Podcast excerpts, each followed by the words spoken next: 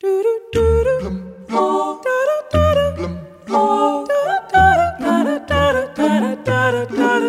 worry about me. I'm Charles Foster Kane. I'm no cheap, crooked politician trying to save himself from the consequences of his crimes.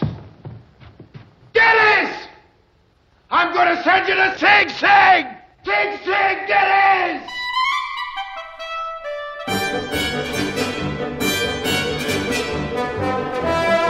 A agência Fitch, uma das três grandes agências de classificação de risco de crédito, é detido pelo grupo de comunicação social Hearst, um grupo fundado por William Randolph Hearst, cuja vida serviu de inspiração para Charles Foster Kane, o personagem principal do filme Citizen Kane de Orson Welles.